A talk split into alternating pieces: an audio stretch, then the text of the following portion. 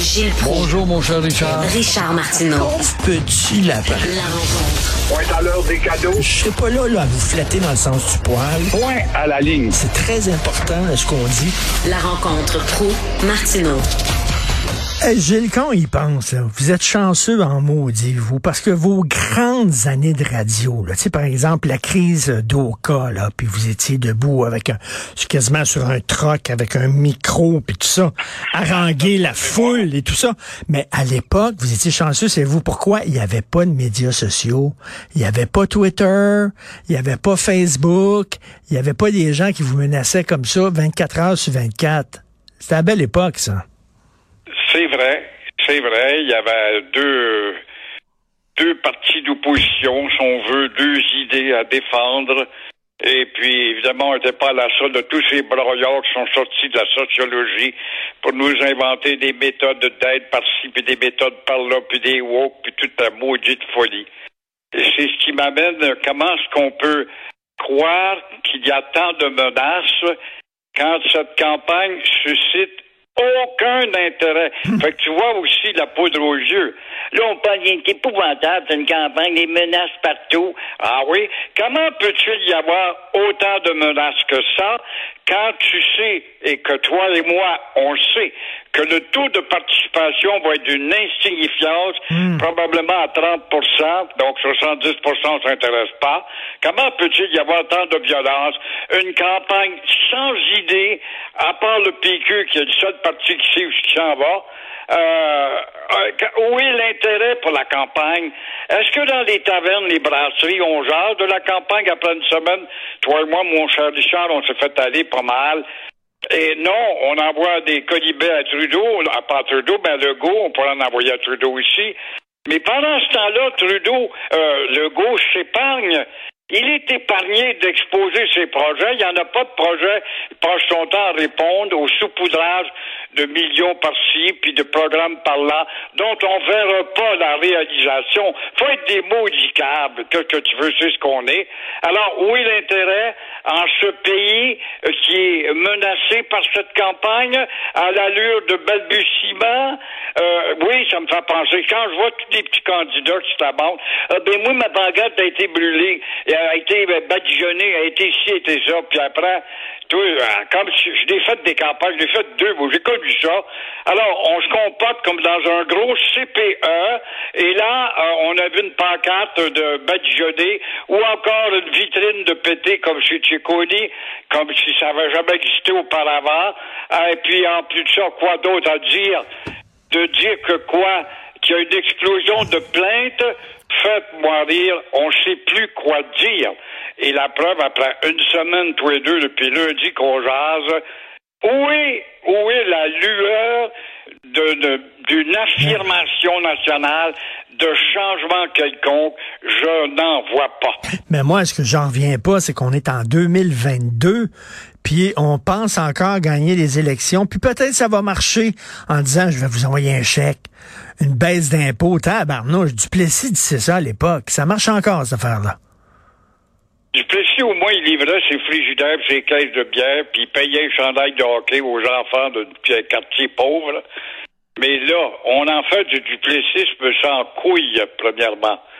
Duplessis, on peut lui en reprocher beaucoup, ça a été un nationaleux, mais il y avait quand même plus de couilles que les politiciens actuels, il y a en l'occurrence Legault, qui est devenu un Duplessis, un nationaliste moelleux, un nationaliste qui n'a jamais élaboré et défendu. Et euh, la preuve, là, je lâche une phrase, est-ce que François Legault est un lâche? Moi, j'ai envie de répondre, François Legault est un mielleux, c'est un, pâte molle. François Legault qui calvaude, par exemple, le nationalisme à gauche à droite à tout bout de champ à ses adversaires. Et euh, il est d'une lâcheté incroyable à faire honte. Quand tu vois ce matin, Richard, le Parti libéral du Québec, tu vois le Parti euh, libéral qui s'en prend justement à la lâcheté de Trudeau, euh, de, de, Legault. Tu vois, ça fait trois fois je fais le lapsus Trudeau-Legault. Pourquoi? C'est pas mal semblable? Trudeau a bien y pensé. Alors, quand tu vois le Parti libéral du Québec s'en prendre à l'inimaginable lâcheté de Legault, dans son attitude face au nouveau euh, propriétaire et président directeur américain de Couche-Tard, que tu vois à cela se rajoute le Parti euh, québécois et Québec solidaire, les trois partis de l'opposition, il y a quelque chose qui va pas, là.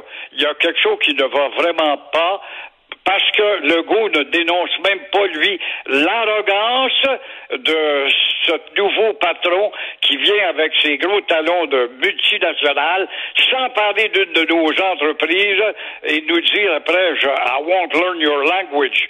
Alors, couche mon œil, et toujours est-il que le Brian quand Legault trouve comme seul argument de dire pour Brian Agnash, ben, il habite pas le Québec, on peut comprendre. Hey, quelle lâcheté, quelle lâcheté, quelle lâcheté.